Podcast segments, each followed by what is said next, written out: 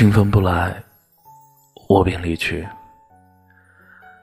如果我等了很久很久，等不到清风带着你的思念和眷顾；如果在某一个夏日的午后，身边响起关于你的东西，心不再像过去一样颤抖；如果我不会时不时的在脑海当中想起你，想起关于你的一切。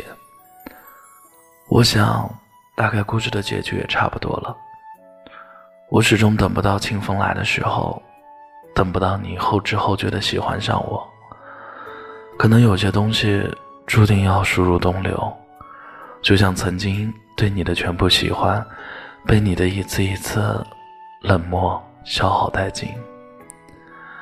可能眼里看不见的人，就算有很多优秀，也都是普普通通。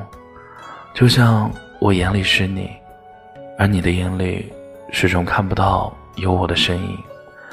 爱不到的人其实也没什么，就算结局爱不到，但我们也从中学会淡然之处。